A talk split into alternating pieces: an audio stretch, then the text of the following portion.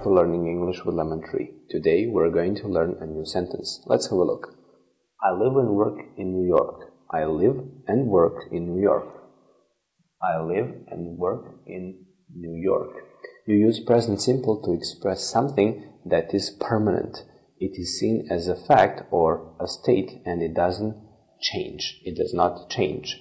You make a question by using do or does, subject and a verb. For example, do that does he live in New York? Do you live in New York? Thank you for watching. See you in the next video.